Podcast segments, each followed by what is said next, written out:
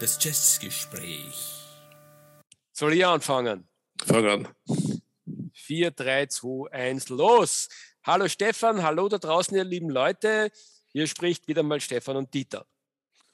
Hallo Dieter und auch von mir ein herzliches guten Abend, guten Tag, gute Nacht an unsere ähm, zwei Hörer und eine Hörerin, glaube ich, haben wir oder so. Bitte, werden, täglich werden es mehr. Ja, Wahnsinn. jährlich werden es mehr. Ja, ich glaube, wir haben heute ähm, eine schwierige Aufgabe für uns. Wir haben uns nämlich eine Folge vorgenommen, ohne uns vorzubereiten. Das heißt, es wird ja sehr spontan und das kann natürlich dann passieren, dass wir zu dem üblichen Unsinn, den wir von uns geben, heute noch viel mehr Unsinn reden. Aber wir probieren es einfach. Ja, du bist bereits sehr erfolgreich dabei, lieber Stefan, muss ich dir, muss ich dir konzedieren. Habe ich, jetzt, hab jetzt irgendwas gesagt, was Unsinn war? ja, so in Summe gesehen, ja, ein bisschen lustig. Aber wir sind immer lustig beieinander, finde ich, und das soll auch so sein. Weil ich glaube das gar nicht. Ich glaube, wir sind, wir sind gut genug vorbereitet. Äh, und zwar habe ich das deswegen äh, im, im Gefühl, weil äh, wie ich mich über das ganze äh, Thema so ein bisschen, äh, äh wie ich über das Thema, über das Thema nachgedacht habe, äh, ist mir so viel eingefallen, wo wir heute anknüpfen werden, dass ich sicher bin, dass, dass uns was halbwegs Gescheites ähm, äh, äh, einfallen wird. Was ist denn überhaupt unser Thema, mein Lieber? Ja, wie soll man es nennen? Äh, Lost Recordings oder, oder äh, wiedergefunden am Dachboden der Großmutter Beides oder gekauft. ganz neu aus den Archiven. Also beide, alles gekauft, alles passt gut.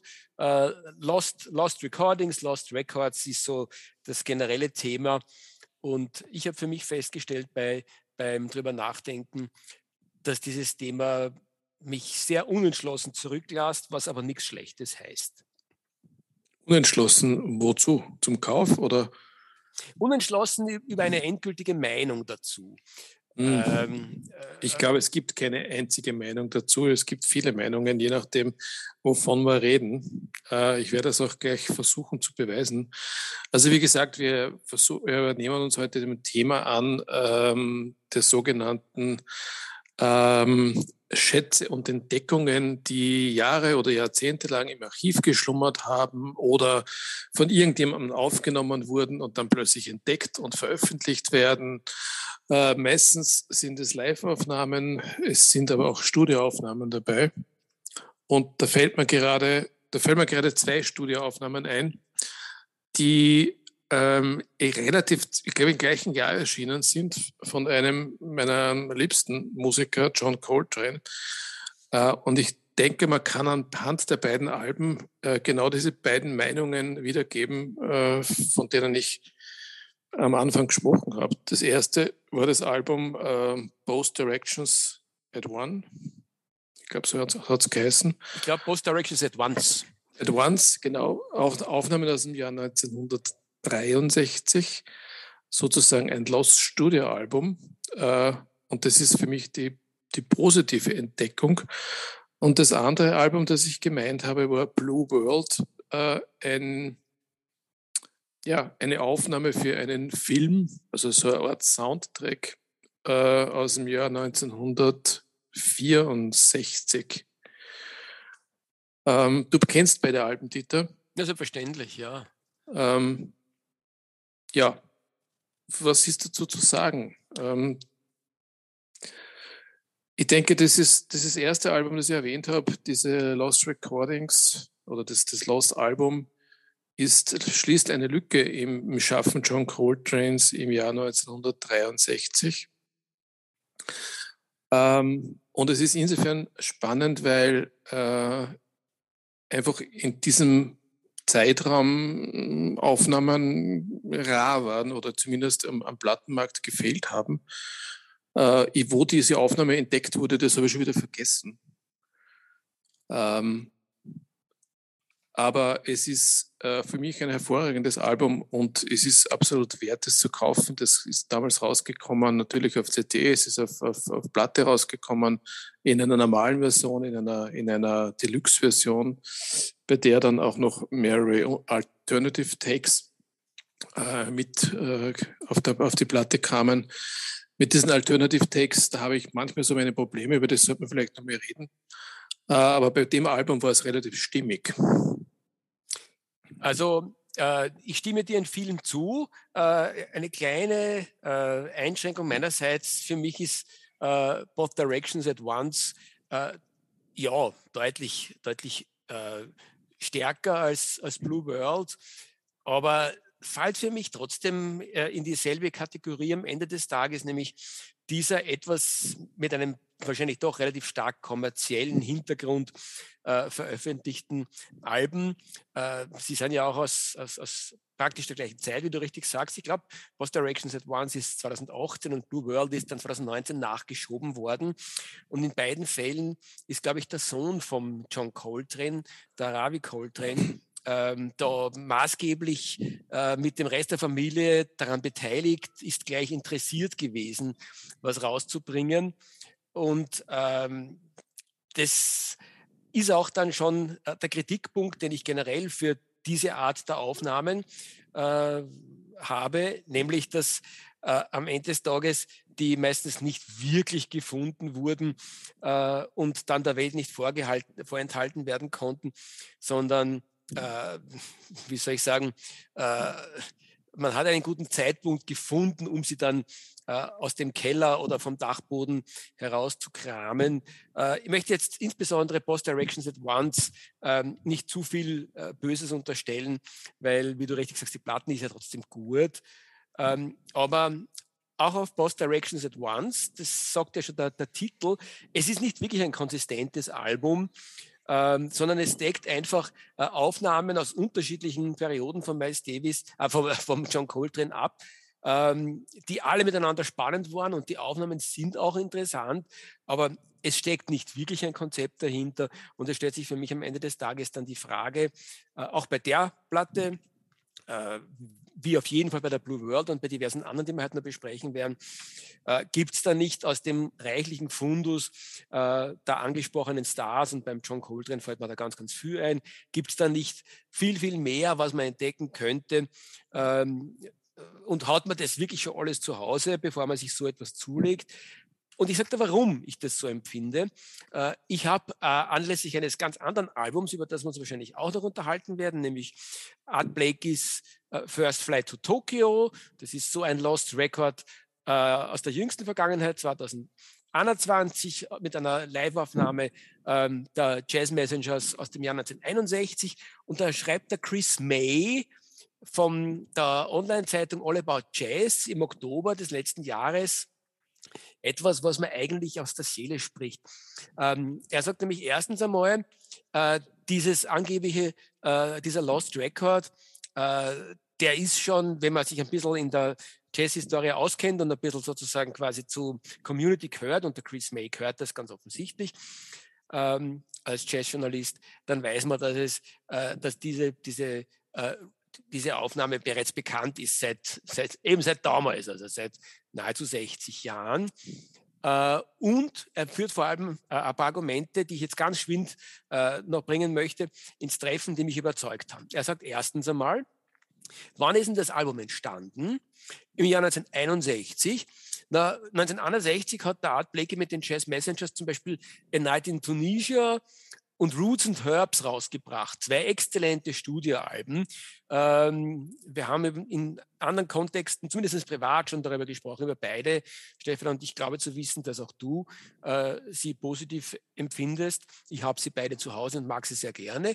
Und wenn es um Live-Alben geht aus dieser Periode, da ist zwar 1961 nichts rausgekommen, aber in dieser Zeitspanne ähm, hat er äh, zum Beispiel die Café Bohemia 1959 rausgebracht. Eine geniale Live-Aufnahme und eine vielleicht noch bessere ist ein paar Jahre früher, nämlich 1954 entstanden, United Birdland. Und dann würde ich den, den jungen und älteren äh, Jazz-Afficionados und, und, und Afficionadinerinnen äh, eher empfehlen, genau diese Platten sich zuzulegen, äh, weil sonst passiert nämlich das, was angesichts äh, der Platte First Flight to Tokyo äh, passieren kennt. Mir ist übrigens auch passiert. Äh, ich, ich höre mir das an und denke mir, eigentlich gar nicht so schlechte Musik. Und das schreibt der Chris May auch. Wenn man sich das anhört, denkt man sich, das ist irgendwie gar nicht so üble Musik.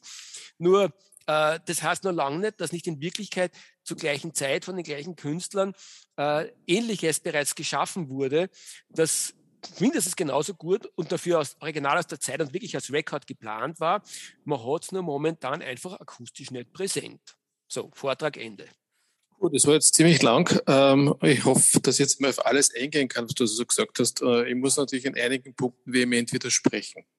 Äh, zuerst einmal zum Speziellen. Ähm, aber das liegt wahrscheinlich auch daran, dass ich der ein großer John Coltrane-Fan bin und dieses Album Post Directions auf keinen Fall missen wollen würde. Ja?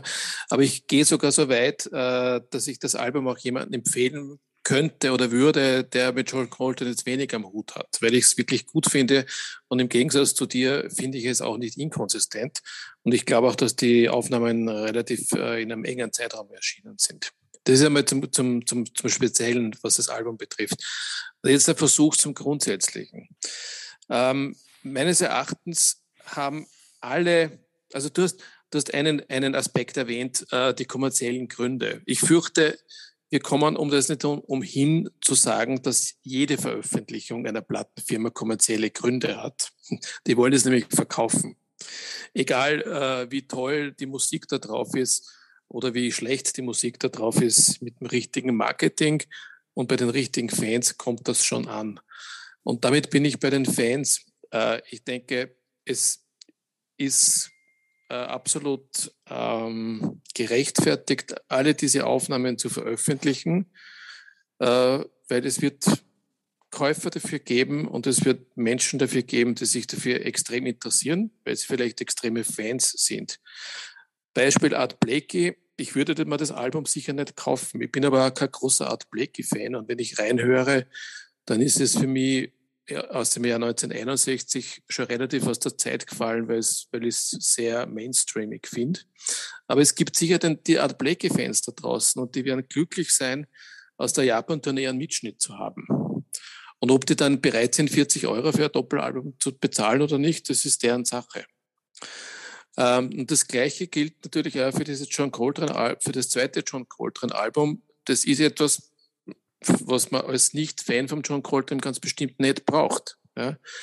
Ähm, noch dazu, wo die Qualität nicht besonders ist, weil es, glaube ich, von einem Acetat äh, auf, auf Master dann ähm, gepresst wurde oder übertragen wurde, um genau zu sein.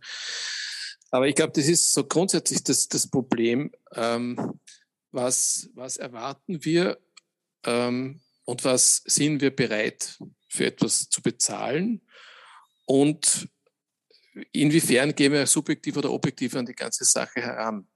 Wenn man zum Beispiel, ich habe heute ähm, eine Kritik gelesen von dem Blue Note, also von dem Blue World Album, die auch gut war. Ich kann es nicht nachvollziehen, ja. Aber ich glaube, so geht es bei jedem, bei jeder Musik oder bei jedem Album, das jetzt aus, irgend, aus irgendwo aus der Versenkung plötzlich auftaucht. Was mich nur ärgert, ja, und das ist jetzt vielleicht ein spezieller Aspekt der Live-Alben. Ähm, es gibt gute Aufnahmequalität und ich glaube, das Art Blake-Album ist durchaus okay. Mhm, mh. Und es, es gibt Aufnahmequalitäten, wo ich mich selbst als größter Fan, der die Musik nicht missen will, ärgere. Äh, wir haben das äh, vor ein paar Sendungen gehabt, nämlich die, die Live Supreme in Seattle vom Coltrane. Das ärgert mich persönlich so, dass die Aufnahmequalität so schlecht ist.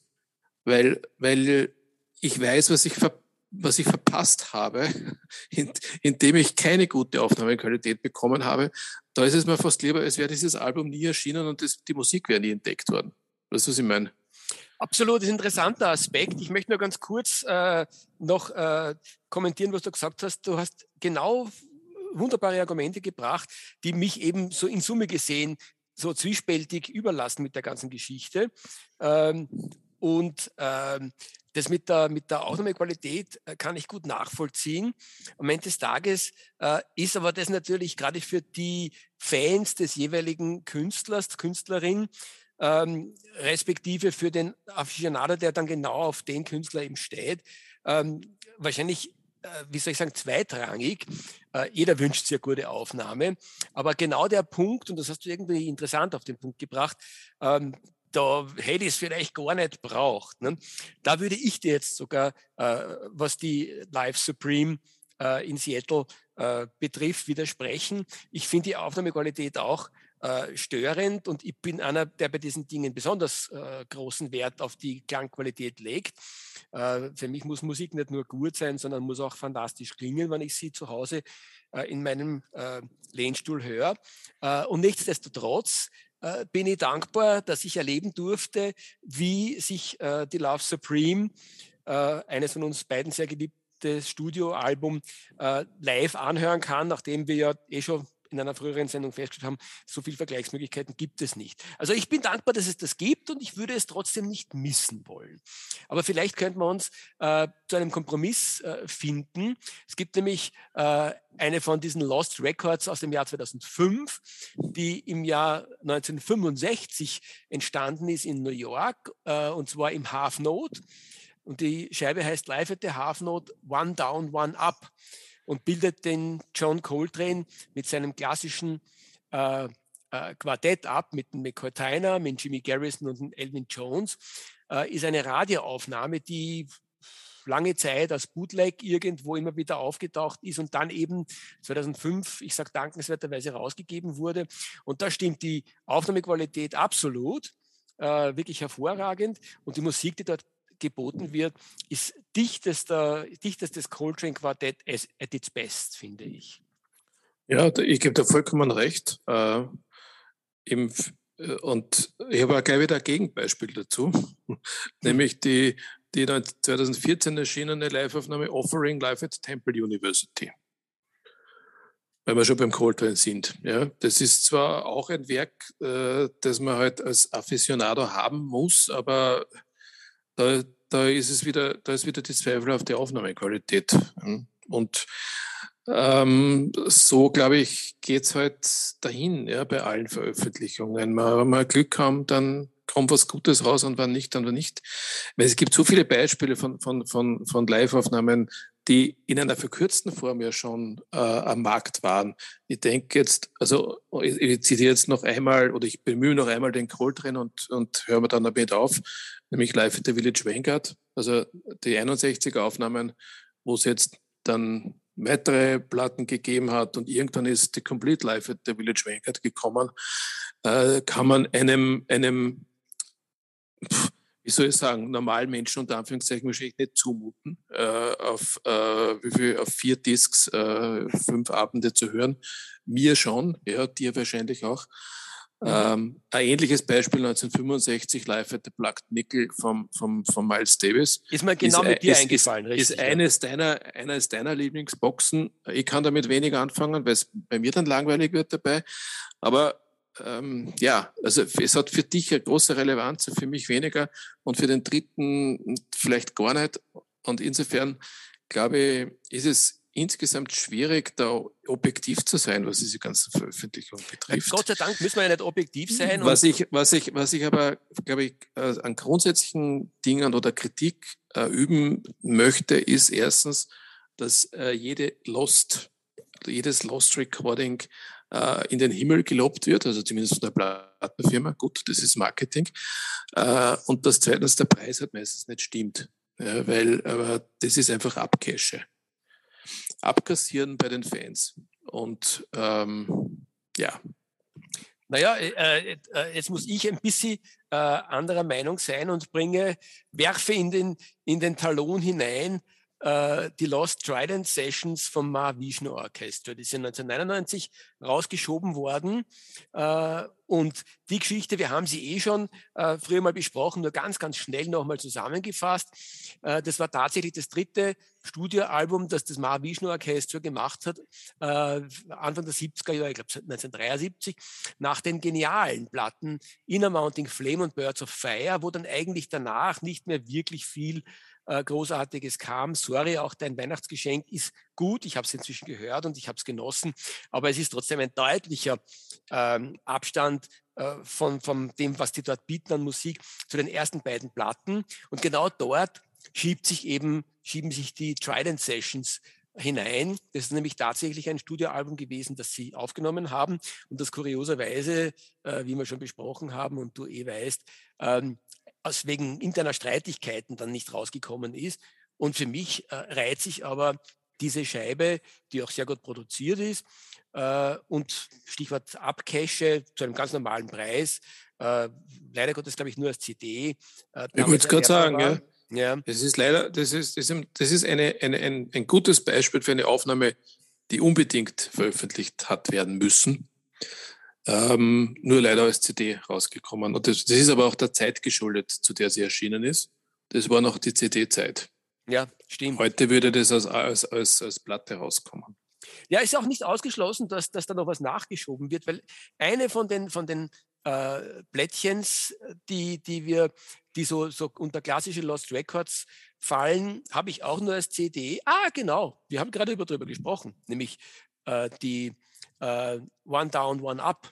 Wie die gibt es nur als CD, ja? Die, na, die, ich habe äh, bei, bei meinem kurzen Studium, das ich jetzt noch vorher äh, im Internet durchgeführt habe, bin ich auf Seiten gestoßen, wo diese Platte besprochen wird und wo auch erwähnt wird, das ist der amerikanische Markt gewesen, und dankenswerterweise ist erst kürzlich die Sache auf 180 Gramm Vinyl erschienen. Ich habe es mir ah, angeschaut, aber das okay. schaue ich mir vielleicht noch näher an. Mhm, okay.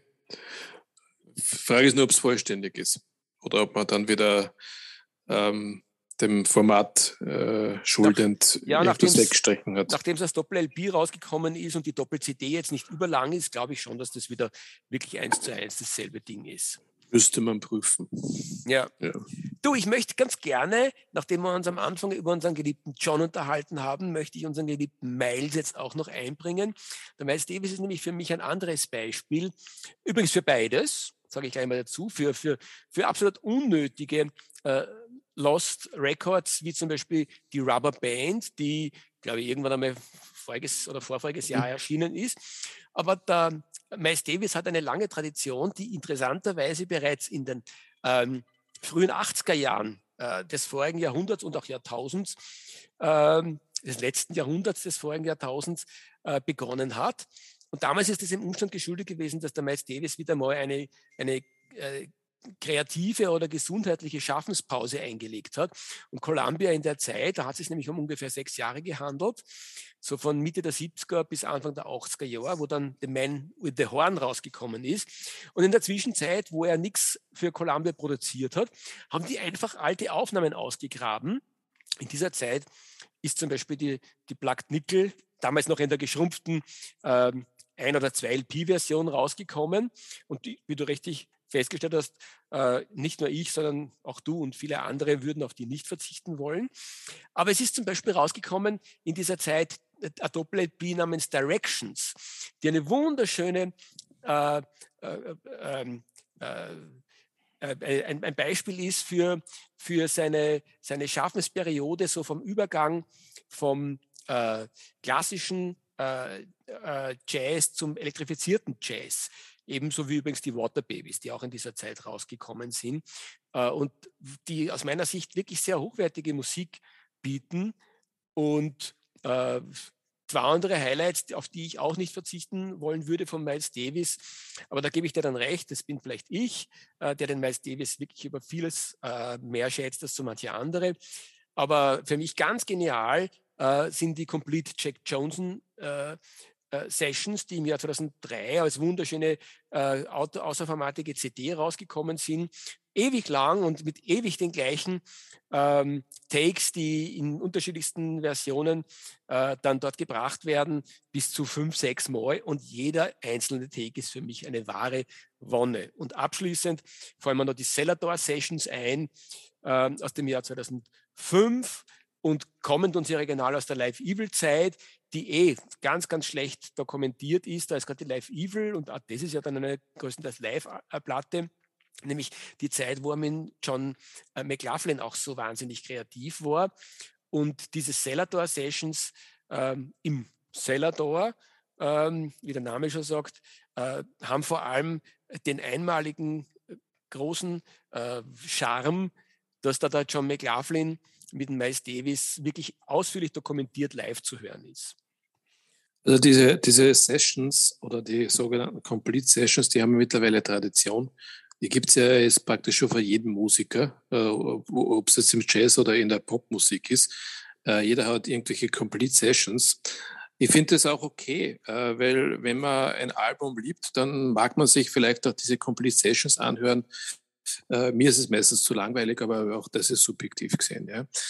Ähm, aber ich glaube, es ist ein wesentlicher Unterschied, ob ich, ob ich von einer Aufnahme, die ähm, schon am Markt ist und erfolgreich war und unter der Schirmherrschaft des Künstlers selbst erschienen ist, irgendwelche Complete Sessions ähm, erscheinen lasse oder ob ich ähm, Studioaufnahmen erscheinen lasse, weil ich irgendwelche Lücken fülle oder Geld verdienen möchte. Äh, ich erinnere mich da jetzt wieder an irgendwelche Prestige-Records, äh, die, die unter John Coltrans Namen rausgekommen sind. Aber alles noch zu Lebzeiten der Musiker selbst, das ist, glaube ich, alles okay. Ich glaube, problematisch wird es dann, wenn man irgendwelche ähm, Massen an Live-Aufnahmen rausschiebt. Ähm, wie das ja zum Beispiel bei dem Miles Davis ja auch der Fall war, du hast es ja kurz erwähnt. Ich glaube, das, das tut ja dem Renommee des Künstlers nicht gut, weil ähm, der eventuell diese Live-Aufnahmen gar nicht freigegeben hätte, wenn er die Chance gehabt hätte, weil er sie nicht gut findet. Und da geht es dann tatsächlich nur ums Geld verdienen. Und ähm, ob bei Miles Davis irgendwelche Erben davon profitieren oder nicht, weiß ich nicht. Ähm, es gibt ja berühmte Beispiele für, für Family Trusts, die das auch machen, aber da sage ich noch, okay, das bleibt wenigstens, das ist wenigstens Familienentscheidung. Also Hendrix, Zappa, Coltrane. Aber so, so, so im Bausch und Bogen Liveaufnahmen zu veröffentlichen, ähm, im Nachhinein, die keiner mehr abnehmen kann oder keiner mehr ähm, freigeben kann, da habe ich so meine Probleme damit. Da hast du vollkommen recht. Das ist ein weiterer Aspekt, äh, den man sich äh, überlegen muss bei der ganzen Geschichte äh, und wieder ein Punkt, warum das Ganze einen kontroversiellen Eindruck hinterlässt und letztendlich sich einer endgültigen B- und Aburteilung vor allem äh, entzieht, weil es spricht einfach ganz, ganz viel äh, dafür, letztendlich genau solche äh, schrägen Typen wie wir, die echten Fans, die einfach sich dann letztendlich äh, bei den unterschiedlichsten äh, Records, Lost Records aus den unterschiedlichsten Gründen freuen, dass es sie gibt.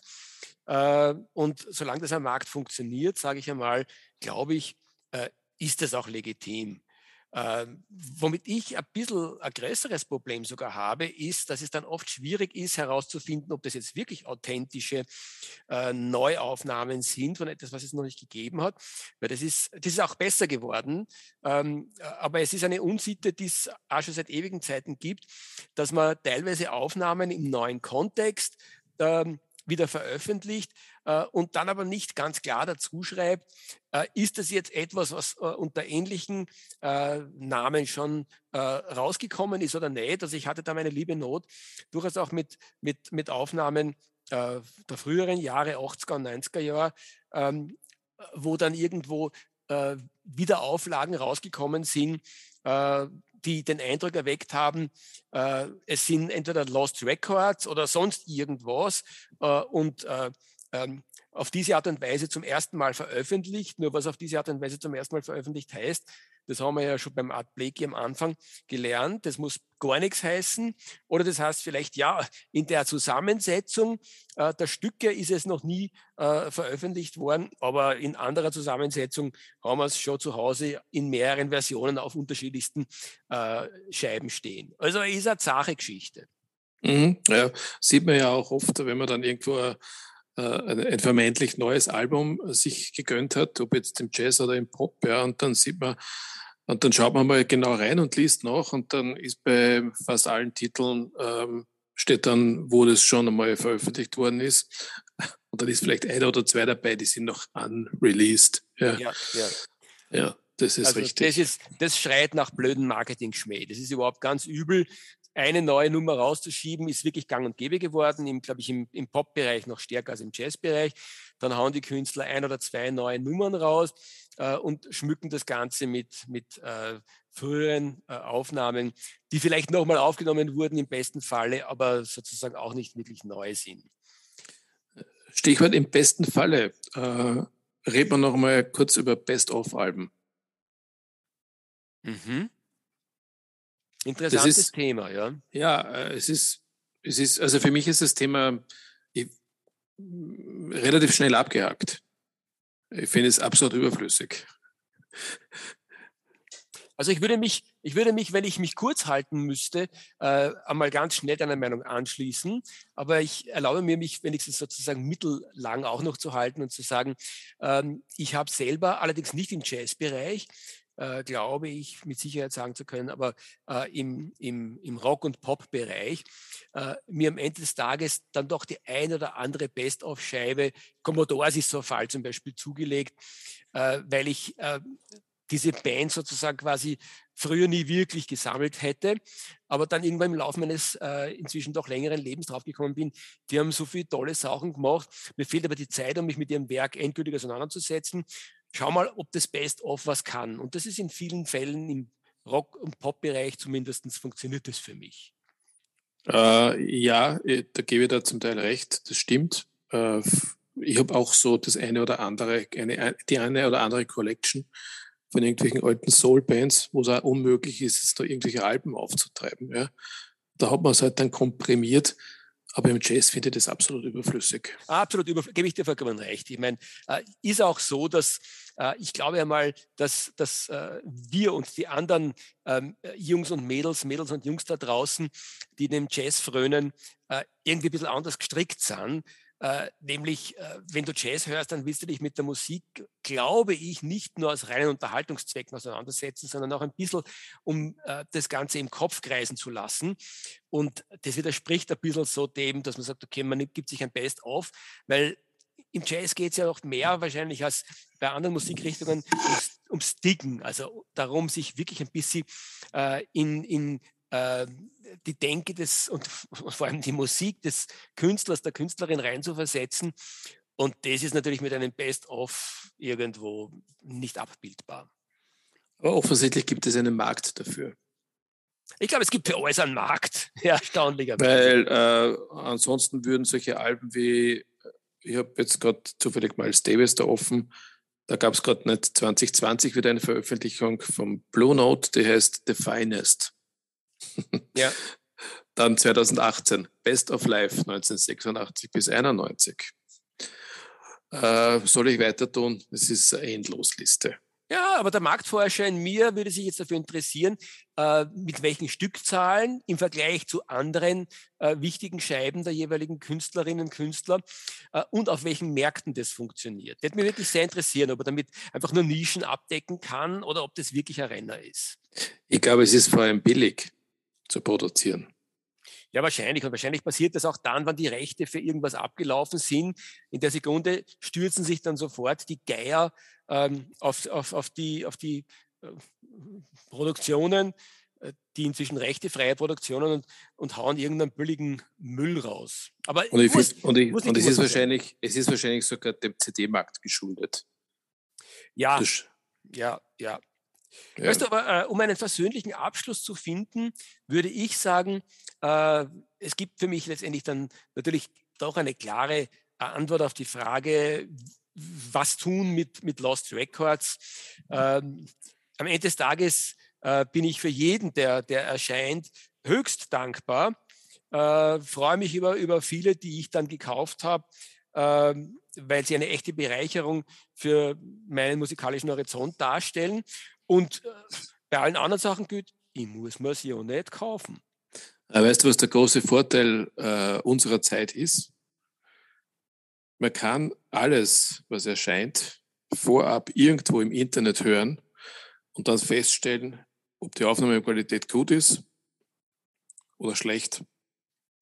Stimmt. Das konnte man früher nicht. Ja, du, hast, du bist irgendwo in einem Plattenladen oder auf einem Flohmarkt über irgendeine, irgendeine Aufnahme gestolpert und denkst, boah, noch nie gehört, muss ich unbedingt haben. Kaufst das, nimmst es mit, mit nach Hause, klingt wie äh, auf einem, auf einem Shellac-Plattenspieler abgespielt. Ärgerst dich, weil du viel Geld ausgegeben hast. Das, das passiert Gott sei Dank heute nicht mehr. Absolut. Absolut geniale Geschichte. Dank, also für mich vor allem dank YouTube. Danke an YouTube. Danke an alle da draußen, die das möglich machen. Äh, letztendlich macht es ja auch uns möglich. Wenn man auf uns stoßt, äh, durch Zufall oder sonst irgendwie, kann man sich einfach ins Internet hineinwerfen und sich das, was wir bis jetzt bereits veröffentlicht haben, einfach runterziehen und dann schauen, ob man das gut oder scheiße findet. Das ist ein, äh, ein guter Hinweis für äh, meinen, äh, meinen Standard. Äh, den ich beim letzten Mal vergessen habe oder bei einem der letzten Male, nämlich wo ihr uns hören könnt. Auf Spotify sind wir vertreten, dort auch mit Playlists zu den einzelnen Sendungen. Äh, auf Apple Podcasts könnt ihr uns auch hören und ihr findet uns auch direkt im Internet. Falls ihr kein Abo von den Erstgenannten habt, unter der Seite oder in der, auf der Seite let's, letscast.fm. Dort einfach suchen unter das Jazzgespräch, sind alle Folgen erhältlich. Gratis natürlich. Und ihr könnt auch Feedback hinterlassen, worüber wir uns einmal sehr freuen würden ich hinterlasse dir jetzt mal ein Feedback und, und sage, dass äh, deine anfängliche Ankündigung, dass, dass wir wahrscheinlich heute äh, einiges Stammelndes von uns geben werden, weil unvorbereitet, möchte ich nicht teilen. Ich finde, dass das Ganze sehr locker und flockig von der Rampe gegangen ist. Na, warte mal auf die Aufzeichnung, dann werden wir sehen, ob es locker fliegt. Okay, okay. Das ist, das ist der Zeitpunkt zu sagen, tschüss, du alter Sampler. Und tschüss, ihr da draußen. Alles Liebe. Tschüss. Gute Nacht.